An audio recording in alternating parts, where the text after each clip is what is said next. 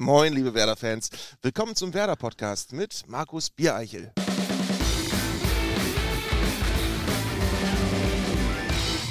Moin und herzlich willkommen zu unserer 56. Ausgabe des Werder-Podcasts, präsentiert von unserem Partner Medientechnik Koi.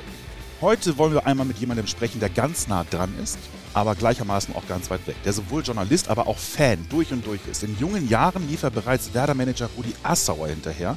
Selbst der Abstieg hat ihn nicht davon abgehalten, sein Herz an den SV Werder Bremen zu verlieren. Mittlerweile ist er nicht nur erfolgreicher Radiomoderator sowie Stadionsprecher bei Werder Bremen. Mittlerweile füllt er mit seiner Tour Zeiglers wunderbare Welt des Fußballs ganze Event-Locations. Herzlich willkommen, Arndt Zeigler. Moin, grüß dich. Arndt, äh, wir sitzen heute hier in der Mixed Zone. Ja. Mehr oder weniger. Mhm. Ähm, nur ein paar Meter entfernt von dem Ort, wo Werder gestern gegen den BVB gewonnen hat. Brauchtest du lange, um das gestrige Erlebnis zu verarbeiten? Äh, ich habe gestern gemerkt, das war schon eine, eine, ein besonderer Abend. Also ich habe gemerkt, erstens, sowas hatten wir hier sehr lange nicht. Es hat sich wirklich angefühlt wie ein Wunder von der Weser. Ähm, und äh, es, es war mit so einem hohen Einsatz verbunden. Deswegen war ich vorher so angespannt und hinterher so erleichtert, weil du das Gefühl hattest, es hätte so viel kaputt gehen können. Wenn, wenn wir jetzt gestern wirklich richtig einen auf den Sack gekriegt hätten, ähm, hätte ich jetzt drei Tage keine Zeitung gelesen wahrscheinlich. Und so war es umgekehrt. Ich habe in dem Spiel gesessen und habe die ganze Zeit gedacht, Mensch, wenn das heute gut geht. Ich trinke übrigens überhaupt, also sehr wenig Alkohol. Ich habe gestern die ganze Zeit während des Spiels gedacht, ich trinke hinterher mindestens zwei Bier, wenn das jetzt gut ausgeht. Und ich habe auch zum ersten Mal seit Jahren das Gefühl gehabt, ich gehe gleich nach Hause und gucke mir das Spiel nochmal ganz an. Und das habe ich dann auch gemacht bis drei Uhr morgens. Deswegen bin ich auch ein bisschen verknattert gerade. Als Stadionsprecher ist man ja bekanntermaßen nicht wirklich objektiv. Mhm. Man versucht es zwar, Nö. fairerweise. Eigentlich nicht. Aber ähm, fällt es an solchen Abenden wie gestern, fällt es dir da schwer, den Fan in dir nicht komplett eskalieren zu lassen? Ach, das ist, äh, ich, das mache ich ja jetzt mittlerweile seit 18 Jahren äh, Stadionsprecher. Das, das, da ist schon Routine, wobei ähm, wir wirklich auch ja so schwere Zeit hinter uns haben, dass ich froh war, dass man auch im Stadion mal emotionaler und positiver sein kann, als, äh, weißt, wir hatten die Situation, ähm, gegen Mainz stand es, glaube ich, 0 zu 4 zur Halbzeit. Ne? Mhm. Da musste ich in der Halbzeit zwei Moderationen machen, ähm, wo wir dann überlegt haben, kannst du nicht irgendwas Positives sagen? Und ich habe gedacht, nee, kann ich gerade nicht. Wie soll ich bei 0-4 gegen Mainz was Positives? Und gestern war so, das trug sich alles von selbst. Es war so die, die Ehrenrunde und die Spieler strahlten und äh, der Trainer war so erleichtert und das Publikum war so dankbar. Also es war so, da bin ich dann gerne Fan. Also und vor allen Dingen, das Interessante ist äh, für mich, dass ich wirklich ähm, eigentlich erst in den letzten Jahren kapiert habe, dass sich das bei mir alles so fügt, dass ich auch Fan bleiben darf. Also ist ja auch egal, ob ich mal eine Fernsehsendung mache oder sowas. Die wissen ja alle, dass ich Werder-Fan bin. Das heißt, da muss ich gar nicht so tun, als hätte ich irgendwie eine kritische Distanz oder so. Und das ist ganz gut so. Gibt es denn für dich ein No-Go, was man als Stadionsprecher nicht machen darf? Auch in Situationen wie gestern? Also ich bin äh, kein Freund von Häme gegen den Gegner. Ähm, in keiner Form eigentlich. Auch, auch wenn wir gegen Bayern gewinnen würden und auch wenn die Bayern sich vorher arschig verhalten hätten, würde ich trotzdem sagen, also gestern zum Beispiel ist mir auch schwer gefallen, weil ich bei Borussia Dortmund auch wirklich viele Leute sehr gerne mag. Also sowohl Spieler, äh, Julian Brandt und ich haben hinterher ein bisschen geredet und du weißt dann immer nicht, du freust dich gerade so sehr, du weißt dann immer nicht, finde ich, wie du, wie du auf denjenigen zugehst. Ich kenne viele Leute aus der Medienabteilung, die ich sehr nett finde, mit denen ich viel zu tun habe und äh, trotz allem weiß ich, ich lasse die nach so einem Spiel erstmal in Ruhe. Ich will, wenn Werder verliert, auch in Ruhe gelassen werden und ähm, also, äh, das, das ist in, in, so einem Spiel. Aber ich finde wirklich, also Häme gegen den Gegner finde ich nicht gut. Ähm, ich finde, also wenn du mich auf, auf das Stadionsprecher-Dasein insgesamt ansprichst, gilt es auch so Kleinigkeiten. Ich finde zum Beispiel auch Danke, bitte und Null rufen lassen, finde ich auch einfach scheiße. Das, macht, das machen auch nicht mehr so viele. Nee. Ähm, Bayern macht es noch, Köln macht es noch. Ähm, irgendwo habe ich es auch wieder gehört. Aber das war eine der ersten Sachen, wo wir gesagt haben, komm, das machen wir nicht. Aber das da nicht für hat sich nicht durchgesetzt. Leider nicht, nee. Das war vielleicht für die Leute, die jetzt äh, später zugeschaltet haben. Wir hatten mal vor, statt Danke bitte, Danke da nicht für rufen zu lassen. Also da nicht für von den Fans, weil das äh, eben so eine sehr bremische Angelegenheit gewesen wäre. Das wäre dann was Eigenes gewesen. Das hätte ich dann okay gefunden, aber das hat sich überhaupt nicht durchgesetzt. Hm. Versuch doch mal zu erklären, wie man das Ganze trennen kann. Also die positiven Sachen, hast du gerade gesagt, das ist gut, aber gerade in diesen negativen Situationen, dass man diesen Fan dann mhm. eben nicht so sehr durchscheinen lässt und dann versucht trotzdem das halbwegs professionell über die Bühne zu bringen. Oh, das ist äh, schwierig. Also ich habe das ja am, am, Sonntag hatte ich ja meine, meine Fernsehsendung und das war direkt nach dem äh, nach der Niederlage in Augsburg, nach der ich wirklich sehr angepisst war, wie wir alle wahrscheinlich. Und ähm, da, ist es für mich, da funktioniere ich genau wie jeder andere Fan auch, dass ich keinen Bock habe eigentlich, dass ich dann in dieser Sendung sitze und denke, scheiße, äh, eigentlich, eigentlich willst du jetzt gar nicht über Fußball reden. Und das ist dann reine, äh, äh ich hoffe, Professionalität, dass man sich sagt, okay, das stellen wir jetzt zurück und jetzt bist du halt mal für eine halbe Stunde, musst du deine eigene, deine eigene Traurigkeit und dein eigenes äh, äh, abgenervt sein über die Situation, musst du jetzt mal zurückstellen. Ähm, das ist, da denke ich, das ist in allen Berufsgruppen gleich. Wenn ich also Herzchirurg bin, kann ich auch nicht schlecht operieren, nur weil Werder verloren hat. Ähm, und das, das ist bei mir genauso. Aber ich, äh, ich, ich, bin auch dankbar, dass ich, ich, ich, beneide immer Leute nicht, die so eine Distanz aufbauen müssen, wo ich weiß, den kann ich doch früher als Werder-Fan und der muss jetzt aber so kühl tun äh, und so tun, als wenn ich das alles nichts angeht, weil er ist ja jetzt Journalist. Ähm, das könnte ich nicht. Und da bin ich froh, dass ich da eine Nische habe, wo ich so sein darf, wie ich bin. Du bist ja bis 2001 sehr häufig auch mit zu Auswärtsspielen gefahren als ja, Fan. Jetzt auch wieder eigentlich. Jetzt auch wieder. Ja. Wie hat sich das denn für dich verändert, dieses Fansein, als du ähm, Nachfolger von Christian Günther geworden bist? Immer massiv. Also das Ding ist, erstens ist es ein Traumjob, das kann sich, glaube ich, jeder Werder-Fan vorstellen. Ähm, und es ist ein Job, den man, den man äh, als Werder-Fan wahnsinnig gerne macht. Äh, es ist aber so gewesen, was für mich eben auch äh, sich geändert hat. Ich war bis dahin Dauerkarteninhaber und ich habe mit meinen Freunden auf der Tribüne gesessen und äh, habe äh, vorher und hinterher ein Bier getrunken und äh, war, war, in geselliger Stimmung und bin diese, diese klassische Kumpelerlebnis mit Kumpels zum Fußball gehen. Das habe ich bei Heimspielen nicht mehr. Also bei Heimspielen, das sind alles wahnsinnig nette Leute, mit denen ich da zusammenarbeite und auch Leute, mit denen ich hinterher noch ein Bier trinken kann. Aber es ist eben nicht, nicht dasselbe wie ohne jede Verpflichtung aus Hobby und Spaß sich auf ein Spiel freuen und hingehen, weil es ist auch nebenbei eben noch ein Job und äh, das, das ist bei Auswärtsspielen dann eben außer Kraft, weil bei Auswärtsspielen bin ich wieder privat und Fan und ähm, das genieße ich sehr, dass ich da diese klassischen mit Kumpeln äh, irgendwo hinfahren, auf einer Raststätte noch äh, irgendwas essen und dann äh, hinterher noch äh, in der Kneipe das Spiel vielleicht noch gucken, oder Sportschau gucken oder so. Mhm. Ähm, also das genieße ich total. Du kanntest Christian Günther ja, ihr wart ja beide bei Radio Bremen und äh, Christian Günther ist ja jemand, die Jüngeren kennen ihn möglicherweise nicht mehr. Mhm. Äh, eine ganz sonore Stimme, äh, mhm. tiefe Stimme. Er war auch die äh, Sprecher, der Sprecher bei Knight Rider. Ja, genau. Ähm, und bei der Weiße Riese. Der Weiße Riese. Seine Waschkraft macht ihn so ergiebig. Genau. Mhm. Viele, war das eine große Bürde? Fiel dir das oh, schwer? Absolut. Also ich mu muss dazu sagen, äh, ich habe witzigerweise, das finde ich für mich persönlich fast ein bisschen romantisch. Ich habe eine interessante äh, Beziehung zu ihm entwickelt, weil erstens, äh, ich habe angefangen mit zwölf Jahren ungefähr mich für Popmusik zu interessieren und mit zehn. Und er hat Hitline International moderiert auf Radio Bremen 1, also Hansawelle damals noch. Und das war immer samstags mittags und er ist danach ins Stadion gefahren, war Stadionsprecher. Das heißt, ich habe diese Sendung zu Hause am Kassettenrekorder gehört und aufgenommen und bin dann quasi parallel zu ihm zum Stadion gefahren, habe ihn dann im Stadion gehört. Ähm, und ich habe damals ja das Werder-Echo verteilt. Das heißt, dadurch haben wir, äh, haben wir so, wir haben so feste Plätze gehabt, die waren oberhalb der Sprecherkabine, in so einem Bereich, den man nicht verkaufen konnte, weil man da so einen Stahlbalken im Rücken hatte. da, da mochte sich also niemand freiwillig hinter, hinsetzen. Und ähm, das heißt, ich habe den dann äh, mittags äh, mit, mit schwitzigen Fingern am Kassettenrekorder gehört und im Stadion, dann habe ich ihn in seiner Kabine sitzen sehen. Und dann, und das ist dann noch toller gewesen, und jetzt kommt der romantische Teil, bin ich aber Radio Bremen gelandet und hatte äh, meine ersten Gehversuche, waren unter anderem so Sendungen am Samstagmorgen, wo man niemanden verschrecken konnte, weil eh niemand hört. Da haben sie dann so die Leute, die man ein bisschen ausprobiert hat, ans Mikrofon gesessen. äh, und das war von 9 bis 11, das war eine Sendung, die hieß Radio On. Und er hatte eine Sendung, die hieß Lost and Found und die fing um 11 Uhr an. Das heißt, er fing dann äh, ähnlich wie als Kind, war er plötzlich nach mir im, äh, im selben Studio. Ähm, und ähm, das war für mich eine unheimliche Ehre, dass ich dann irgendwie quasi ihm so das Studio übergeben habe. Und ich habe ihn in der Zeit auch, und das werden, glaube ich, alle bestätigen, die ihn noch kennengelernt haben, ich habe ihn wahnsinnig lieben gelernt, weil er ist ein so guter warmherziger, äh, fürsorglicher Mensch gewesen. Also überhaupt, der war ja wirklich ein Star.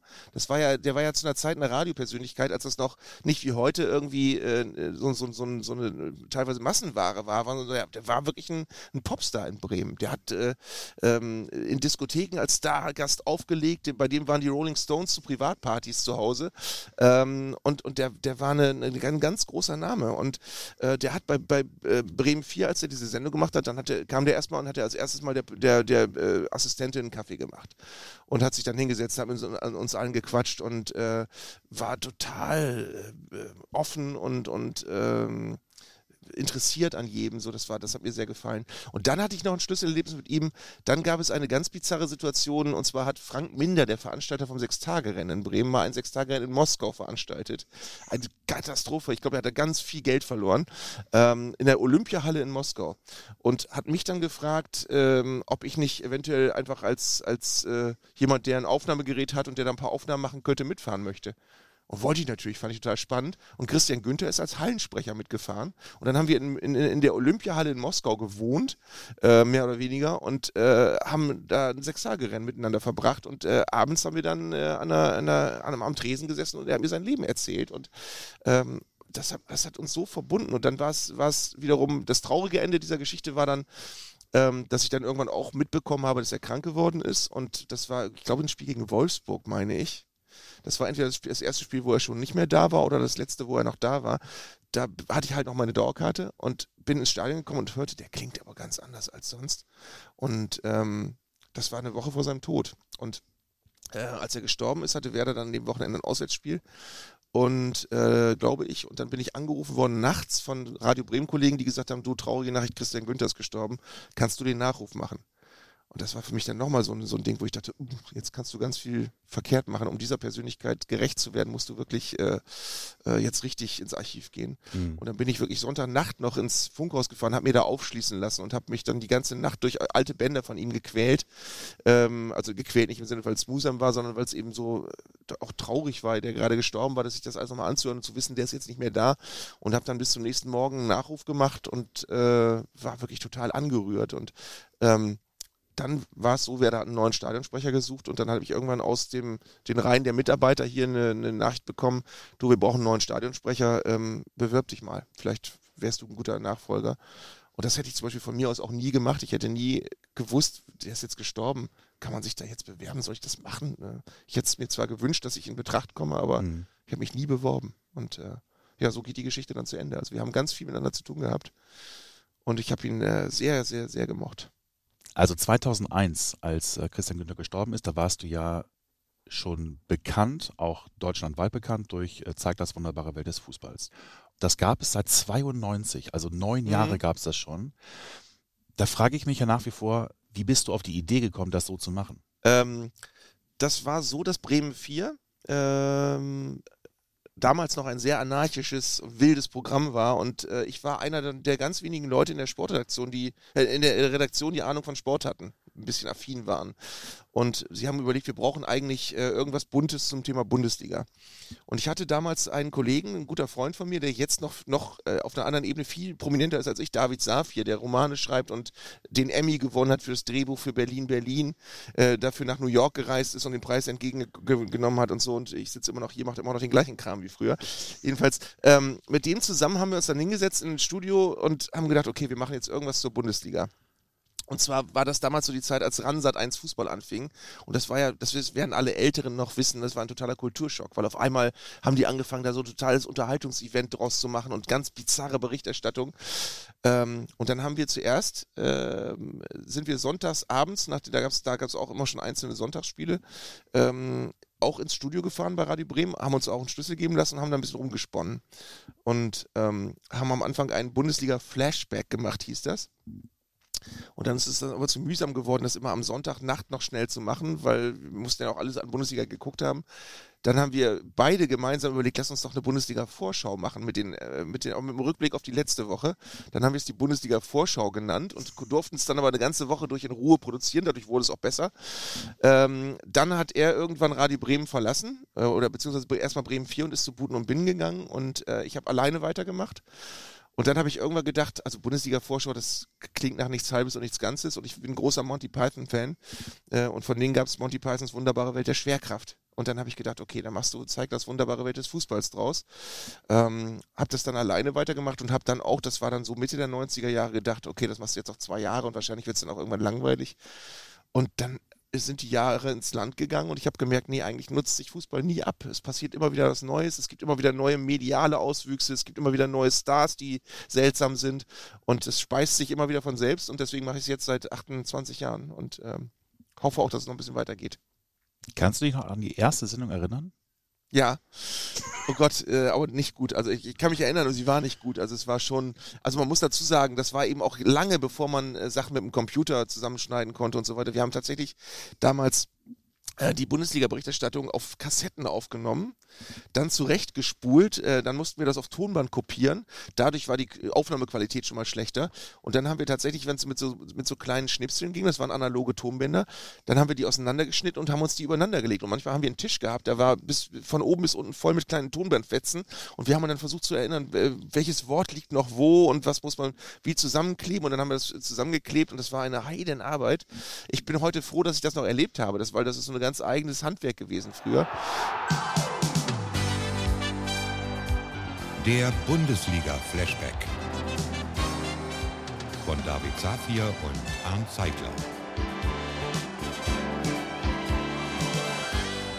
Das Fußballwochenende stand ganz im Zeichen des Titelzweikampfs München gegen Bremen. Heute Abend treffen beide Teams im absoluten Spitzenspiel im Bremer Weserstadion aufeinander.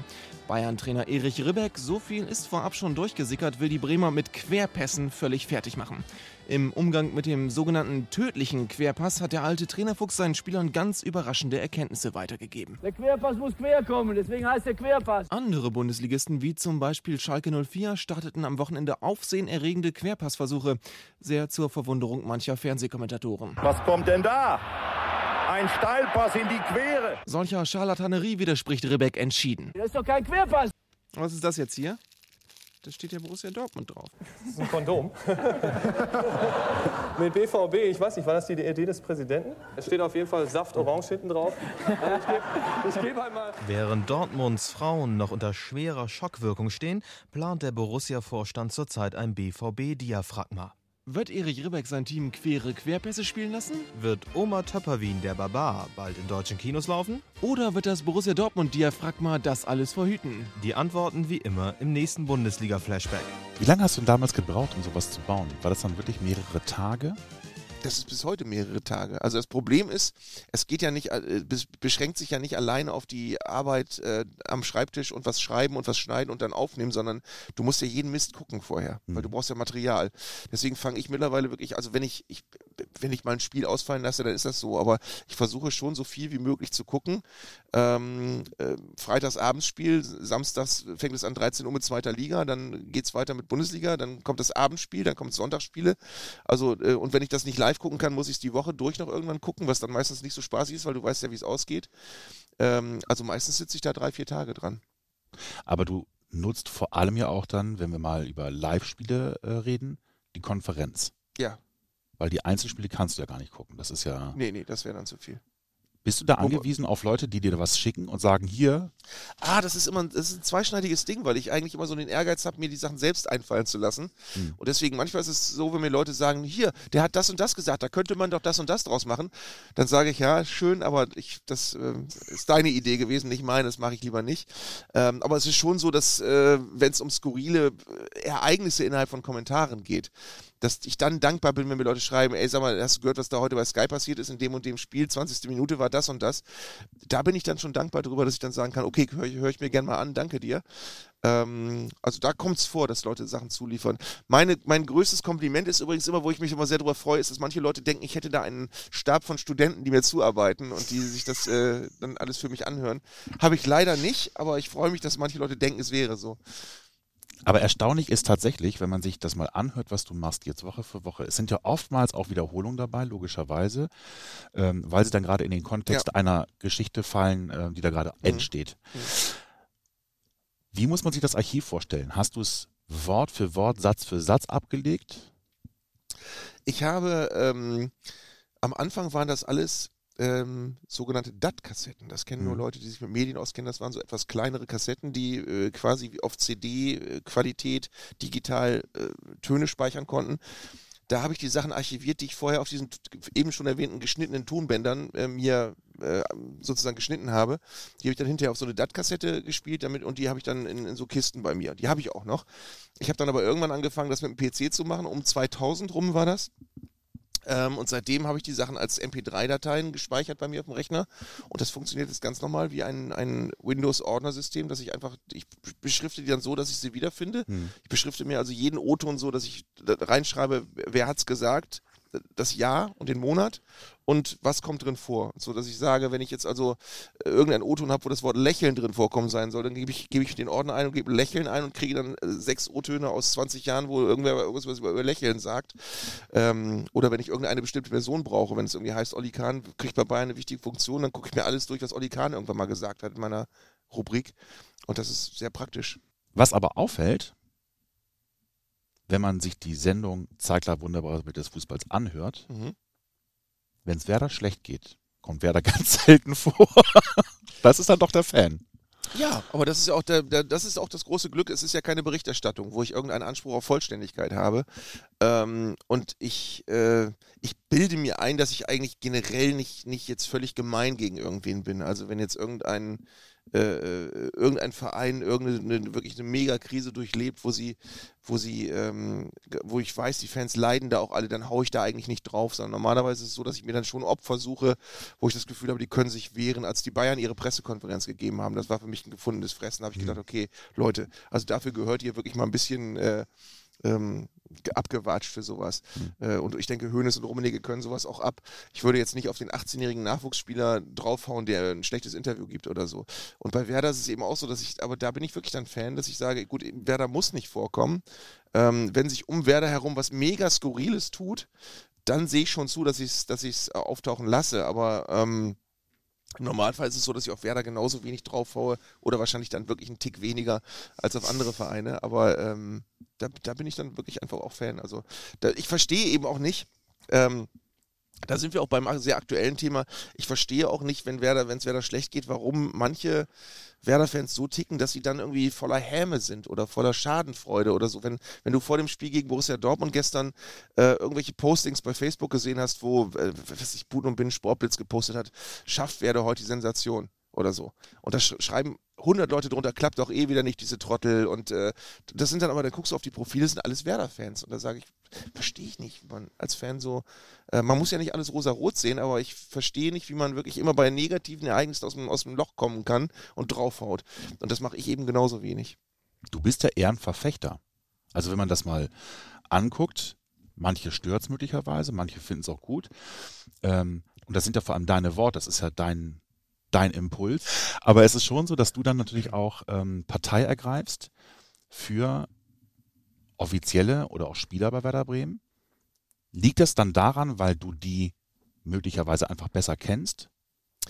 Ähm, und du dich damit schwer tust, dass ich, die so angegriffen werden? Manche Leute äh, werfen mir das vor und sagen, der hat ja die Brille auf und der sieht ja nichts kritisch. Das stimmt überhaupt nicht. Also für meinen Dafürhalten stimmt es überhaupt nicht, weil ich ja, äh, wie gesagt, auch Fan bin und ich würde ja niemanden öffentlich unterstützen, wo ich der Meinung bin, der ist für den Verein ganz, ganz schlecht. Ähm, es ist also, ich habe das tatsächlich, äh, ich, ich, hatte große Schwierigkeiten, als äh, Robin Dutt in der Endphase hier war, zu dem ich einen total netten Kontakt hatte, aber wo ich wirklich der Meinung war, das funktioniert nicht. Und äh, ich habe ihn, äh, ich habe dann wirklich das Thema vermieden, wo ich konnte.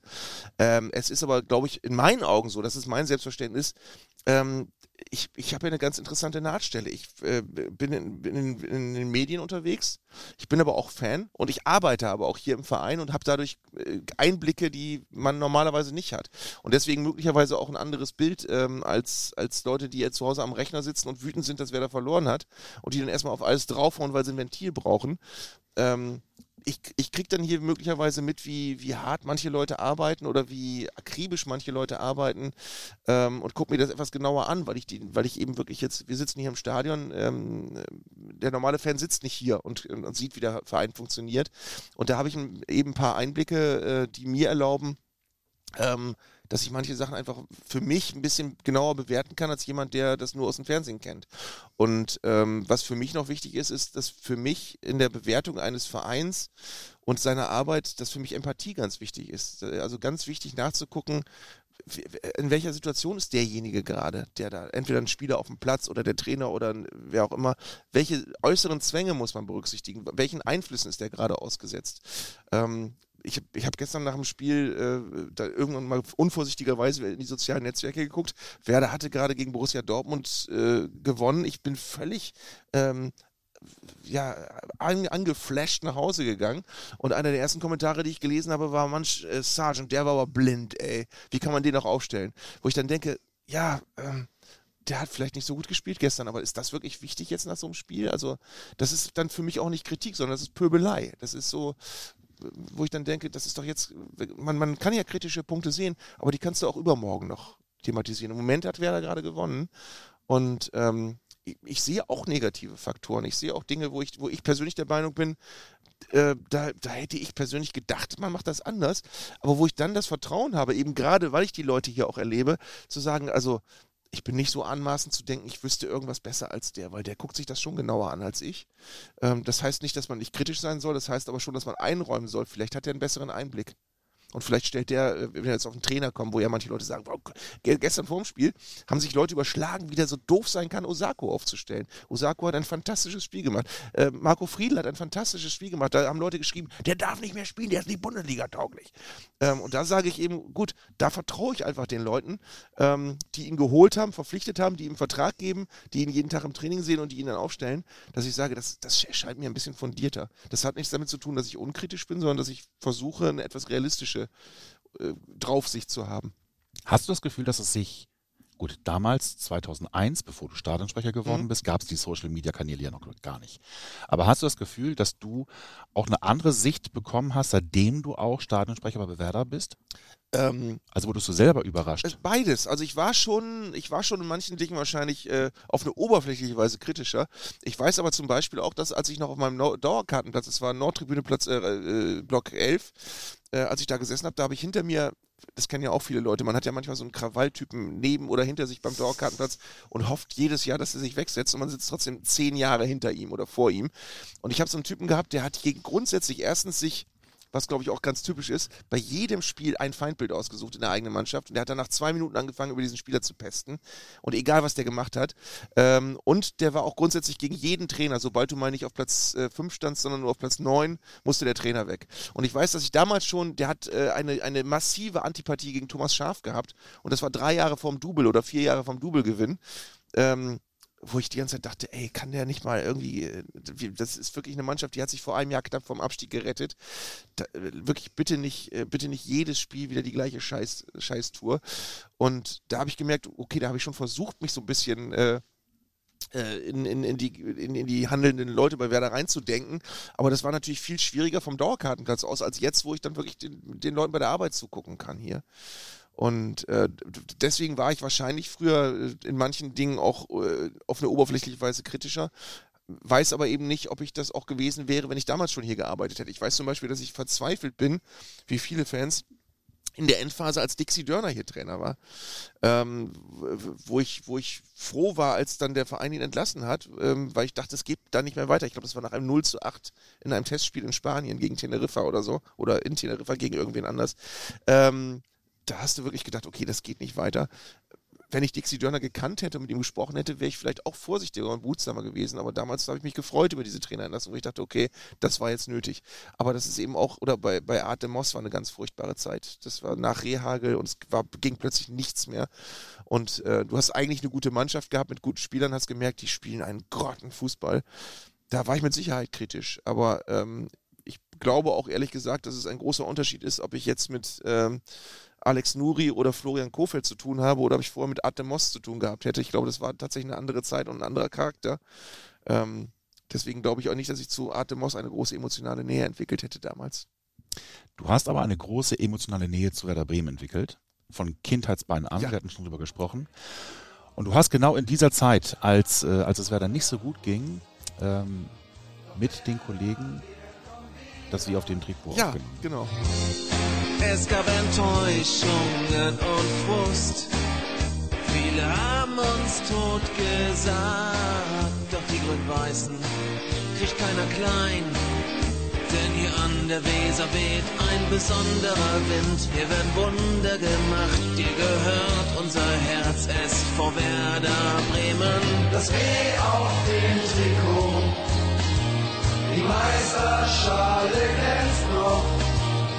Jahre voller Frust. Doch Werder, wir kommen wieder. Ball nach innen und Tor! Matisrak hat die Ecke eingeschaltet. Das ist die Entscheidung in Bremen. Keine Abseitsposition, Winkelhofer hat die Möglichkeit zum 2 zu 0 und spielt den Torhüter. Und dann ist er Ball und er macht das Tor. Goal, Goal, Das ist alles lang her, doch bald sind wir wieder wer. In jedem Fall ein Lied, das ja hier in, in Bremen sehr viele Menschen bewegt hat. Auch alleine der Text darin. Hast du in den letzten Monaten mal drüber nachgedacht, das braucht einfach ein Revival? Weil es ja im Grunde eine 1 zu 1 Kopie ist. Also das W auf dem Trikot basiert ja auf Three Lions Hm. ähm, von Baddiel und Skinner, ein Song über die englische Fußballnationalmannschaft, die jedes Jahr eigentlich als einer der Mitfavoriten bei großen Turnieren gilt und nie was gewinnt. Ähm, und die aber immer davon zehren, dass es früher mal, dass sie mal Weltmeister waren, 1966. Ähm, und der Song hat eigentlich, der hat für mich ganz viele Facetten, die ich toll finde, weil es ist eigentlich immer Hoffnung drin. Es ist eigentlich auch Wissen um, wir haben aber auch schon ganz viel abgelost, aber es ist auch der Glaube drin, irgendwann wird es wieder besser. Und ich finde, das ist, das ist so eine Grundhaltung, die kannst du als Fan gut gebrauchen. Also das Wissen um Tradition eines Vereins und tolle Sachen, die der Verein schon mal irgendwann zustande gebracht hat. Aber auch das Wissen, wir sind da im Moment ganz schön weit davon entfernt. Aber eben auch den, den Glauben, wenn wir alle zusammen äh, die an diesen Verein glauben, werden wir irgendwann belohnt das ist ja, das Spiel gegen Borussia Dortmund ist ja gestern das beste Beispiel gewesen. Es sind, äh, ich habe ne, gestern noch am Baum eine Bekannte getroffen, die gesagt hat, ey, ich habe 0 zu 8 getippt. Ich bin so froh. Und ähm, wo ich dann dachte, ja, ich habe auch ehrlich gesagt nicht mit dem Sieg gerechnet, aber das sind so die Abende, da wirst du dann reich belohnt dafür, dass du eben wirklich dem Verein die Treue hältst und nicht sagst, mich interessiert das alles nicht mehr, weil die stehen auf Platz 16. Und äh, das W auf dem Trikot geht so ein bisschen in diese Richtung, dass man, äh, vor allen Dingen, das ist ja auch einer der Songs, da muss man den Text ja gar nicht ändern. Ähm, nie. Und zwar egal, ob sie gut dastehen oder schlecht dastehen, der passt immer.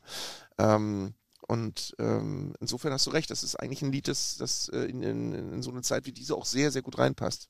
Gibt es eigentlich einen Grund, warum du primär auf Facebook aktiv bist? Also nutzt ja vor allem Facebook, Ja. Twitter nicht so wirklich. Instagram ist mittlerweile auch ein, auch ein äh, gern genommener Social Media Kanal von dir. Ähm, ich kann das gar nicht so genau erklären. Also ich, Twitter war ich immer mal kurz. Ich glaube, ich habe sogar noch irgendwo einen Account rumliegen. Aber ich nutze Twitter nicht, weil Twitter ist für mich irgendwie, möglicherweise nutze ich es einfach nur falsch. Aber für mich ist Twitter äh, wirkt auf mich oberflächlicher und auch latent feindseliger als die, als die anderen beiden Social Medias. Ähm, weil ich das Gefühl habe, bei Twitter, da bist du eher, da fühlst du dich eher so aus dem Schmollwinkel wie jemand, der auch mal gerne mit Dreck werfen kann. Das ist so pff, Twitter. Äh, Instagram nutze ich zwar, aber ähm, fremde noch ein bisschen, weil ich irgendwie äh, bei Insta Instagram das Gefühl habe, ich entdecke Sachen, die ich toll finde, immer nur durch Zufall, äh, weil ich nicht ständig äh, irgendwo runterscrolle. Und Facebook ist für mich das Medium, wo ich am am liebsten bin eigentlich, weil ich, äh, wo- wobei manche Leute ja sagen, Facebook sei auch ein sterbendes Medium. Ich finde Facebook für mich am, am äh, äh, komfortabelsten, weil ich finde, man kann am besten filtern, was will ich, was will ich nicht. Ähm, und ich habe bei Facebook einen privaten Account, den ich auch strikt privat halte, ähm, wo ich fast nur mit Berufskollegen und Freunden und so ver vernetzt bin. Und ich habe einen offiziellen, wo ich aber eben auch ähm, wo ich auch mal äh, Sachen von Werder poste und so weiter, wo ich aber zum Beispiel auch, übrigens auch keine Lust habe, irgendwelche Sachen zu posten, wo dann hinterher rumgepöbelt wird. Also da achte ich schon immer drauf, dass ich das auch so ein bisschen raushalte und rausfiltere. Ähm, also das, das ist für mich die große Kehrseite von sozialen Medien, dass ich das Gefühl habe, sie, sie äh, züchten so eine Generation von Wut-Emoji-Klickern heran, dass du wirklich das Gefühl hast, du kannst posten, was du willst, nach 10 Minuten stehen 100 Wut-Emojis drunter und 100 Tränenlach-Smileys, obwohl es eigentlich um ein ernstes Thema geht. Wenn du bei Werder postest, Spieler XY hat sich gerade verletzt, dann lachen sich 10 Leute tot innerhalb von ein paar Sekunden, wo ich dann denke, das ist keine schöne Seite von sozialen Medien. Und das versuche ich so ein bisschen von mir fernzuhalten. Und das geht bei Facebook, finde ich, am besten. Was aufgefallen ist, bei, bei Facebook nutzt du ja ähm, auch immer wieder Selfies mit Prominenten. Stellst du nicht mittlerweile selbst fest, dass du eigentlich auch der Prominente bist? Also du bist halt sehr oft wirklich Fan, nicht nur von Werder, sondern insgesamt Fan auch von Musikern, von Künstlern. Bist du großer Fan und machst gerne mal Selfies. Ja. Aber mittlerweile muss es doch auch so sein, dass ganz viele Menschen zu dir kommen und äh, Selfies machen wollen. Ist, das ist bei Spielen so. Äh, ähm, aber bei mir ist es so, das gehört auch zu dem, was wir vorhin schon besprochen haben. Ich habe nie aufgehört, Fan zu sein und ich bin auch froh, dass ich mir das bewahrt habe, diese Begeisterungsfähigkeit. Ich finde es immer so ein bisschen irritierend, wenn man meinetwegen, es gibt, ohne jetzt Namen zu nennen, ehemalige Spieler, wo du das Gefühl hast, die haben eine so große Distanz zum Fußball, haben, haben eigentlich sowas zynisch Distanziertes, ähm, wo ich immer froh bin, dass ich merke, bei mir wird das nicht weniger, nach, auch nach so vielen Jahren nicht.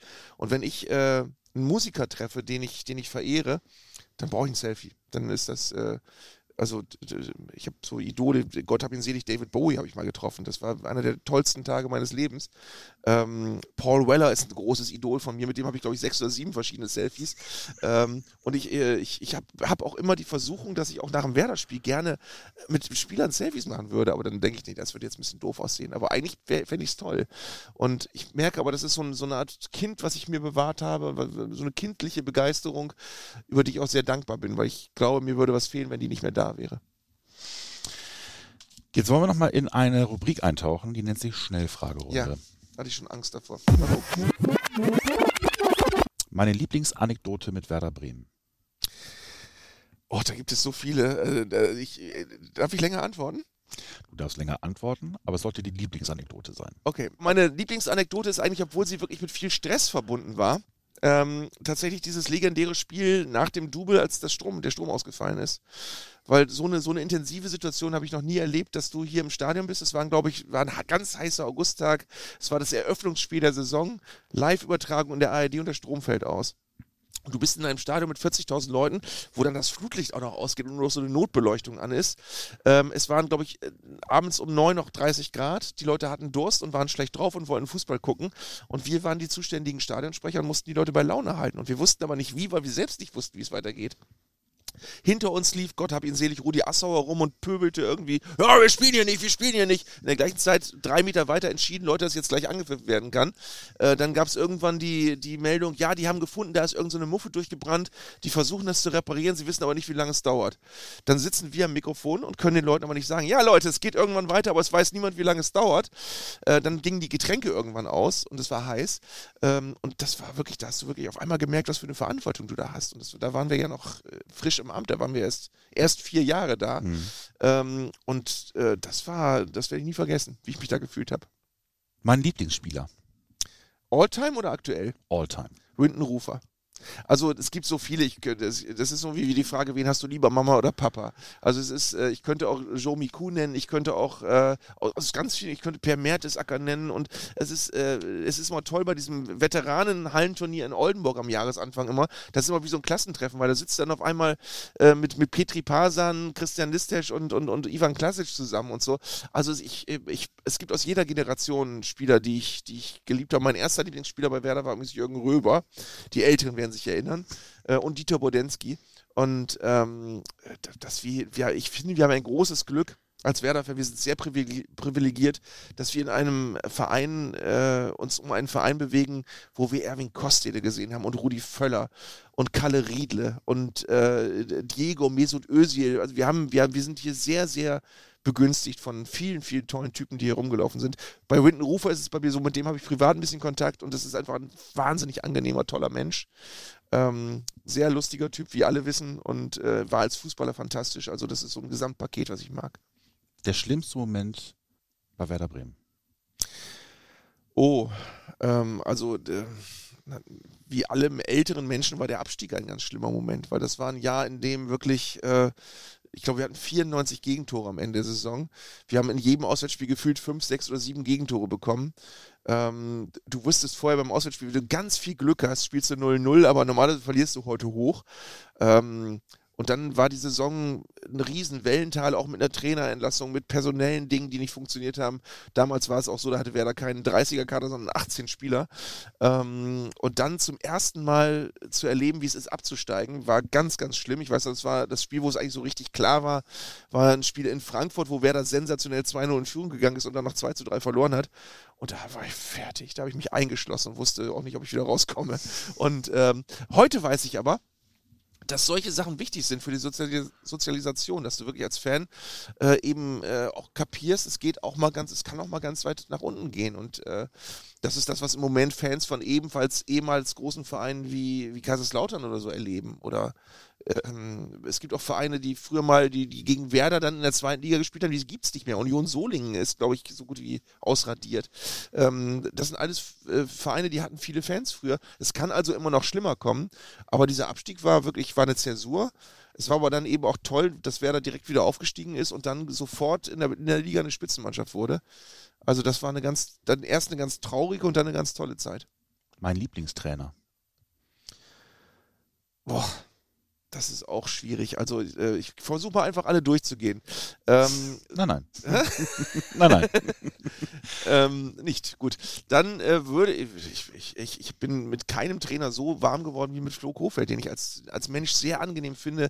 Bei dem ist das äh, äh zutreffend, was ich vorhin gesagt habe, dass ich Empathie wichtig finde. Ich habe das Gefühl, es ist ein sehr empathischer, reflektierter, schlauer Mensch, der, äh, der in meinen Augen auch immer die richtigen Worte findet, wofür ich als jemand, der auch in Medien rumläuft, äh, ganz, ganz viel Hochachtung habe, weil ich denke, du kannst in diesen Pressekonferenzen, kannst du dich so zum Affen machen, indem du einfach immer die gleichen Phrasen rauslässt äh, oder indem du einfach ähm, rumeierst, weil du nicht klar, und ich finde, äh, Flo ist einer, der, der wirklich ähm, ich glaube auch deswegen mögen ihn auch die Spieler so, weil er menschlich sehr verbindlich ist, weil er, weil du dich auf ihn verlassen kannst. Das ist im Übrigen, ohne dass man Menschen miteinander vergleichen kann, glaube ich, eine Eigenschaft, die man bei Jürgen Klopp auch mag, weil man den auch so einschätzt. Ähm, und ich glaube, dass, äh, dass Flo, und das ist auch eine Sache, die ich sehr auffällig finde, ähm, es ist ja so, die ganzen Spieler, die in den letzten zwei Jahren neu hergekommen sind, die haben fast ausnahmslos gesagt, also ich wusste nicht so richtig, aber nachdem ich mit Florian Kofeld geredet habe, wollte ich unbedingt hier hin. Und ich glaube, da, da, daran sieht man, dass da, dass da unheimlich viel menschlich vermittelt wird, was ich einfach auch äh, wichtig ist. Ich äh, wichtig finde, ich könnte zum Beispiel auch ähm, mich nicht so sehr, und deswegen bin ich auch zum Beispiel strikt dagegen, einen Trainer zu entlassen, wenn man nicht ganz, ganz viele Hinweise hat, dass es überhaupt nicht mehr geht. Ich könnte auch nicht damit gut leben, dass ich irgendwie irgendeinen Trainer hinbekomme, mit dem Werder am Ende der Saison vielleicht drei Punkte mehr hätte, der aber ein Arschloch ist. Das möchte ich nicht. Also ich möchte, das hat auch nichts mit Kuschelkurs und Werder-Familie und sonst was zu tun. Ich glaube, am Ende kommst du weiter, wenn du als Trainer menschlich ähm, integer bist und passt und äh, wenn die Spieler ähm, wissen, was sie an dir haben. Und das sehe ich bei Florian Kofeld. Der schönste Moment im Weserstadion. Aber es gibt so viele schöne, aber es ist natürlich schon so, dass im Nachhinein ähm, der, der, der Tag, an dem Werder das Double, äh, beziehungsweise die, die Meisterschale hier bekommen hat nach dem Doublesieg. Da haben wir zwar haushoch gegen Leverkusen auf den Sack gekriegt, aber das war so, das war so eine einzige, einzige Orgie, einfach in, in, in grün-weiß und damals noch orange. Ähm, das, war, das war natürlich toll, da ganz dicht dabei zu sein. Ich sehe manchmal heute noch Bilder, wie die es gibt so ein Archivbild, wie die Mannschaft auf diesem Podest steht und die Meisterschale hat und das Konfetti hochgeht. Und ich stehe fünf Meter daneben rechts am Bildrand und ich denke heute immer noch, wie geil das ist, dass ich da einfach so stehen durfte und dass ich da einfach äh, auf dem Rasen neben diesem Siegerpodest den Spielern zugucken durfte, wie die die, die die Schale bekommen. Werder bedeutet für mich. Werder bedeutet für mich etwas, was ganz tief drin sitzt und nie weggeht. Also das ist ja, das ist ja was, was ähm, das klingt immer ganz, ganz äh, dubios, wenn man sowas sagt, aber es ist wirklich ja für, für richtige Werder-Fans viel weniger riskant, ähm, sich eine Werder-Raute auf den Arm tätowieren zu lassen, als den Namen der Freundin. Weil bei der Werder-Raute weißt du ganz genau, das geht nicht weg. Und bei der Freundin kann es im dümmsten Fall sein, dass die irgendwann weggeht. Ähm, also ich, äh, das Ding ist, du weißt halt nach ein paar Jahren, das ist keine oberflächliche Sache. Man, äh, man hat auch, das hatte ich auch übrigens ähm, manchmal in, im Fanleben so die, die Phase, wo du dann wirklich, dann irgendwie so Schule ist fertig, du fängst an mit Ausbildung oder manche Leute mit Bundeswehr, dann hast du deine erste Freundin, dann wird das mal kurz etwas weniger wichtig und wenn es dann aber noch da ist und wiederkommt, dann wär's, weißt du genau, es bleibt für immer. Also und, äh, und gerade vor allen Dingen auch, wenn du Enttäuschung wegsteckst und wenn du Fehlentwicklungen, die du, die du nicht schön findest, äh, überstanden hast, dann dann weißt du ganz genau, okay, es kann eigentlich nichts passieren, was diese Leidenschaft für mich jemals kaputt machen kann. Und zum Abschluss die Frage, die wir jedem unserer Gäste stellen. Welchen Traum möchtest du dir in deinem Leben noch einmal erfüllen? Ich möchte nochmal auf dem Rathausbalkon stehen, mit irgendeinem Titel gewinnen, ähm, weil auch da, wenn ich die Bilder von 2004 sehe, das ist heute kaum fassbar, wie man, wie man sich da gefühlt hat, wenn man da mittendrin war. Und es ist manchmal so, dass man realistischer denkt, im Normalfall werden wir nie wieder Meister. Also jedenfalls nicht mehr, das werden wir nicht mehr erleben, dass der dann nochmal deutscher Meister wird. Ähm, Und dann denkt man gleichzeitig, ist aber eigentlich schade. Und gleichzeitig denkt man auch, Mensch, aber 2003 hat auch niemand gedacht, dass wir Meister werden. Das, das hat sich einfach so hochgeschaukelt.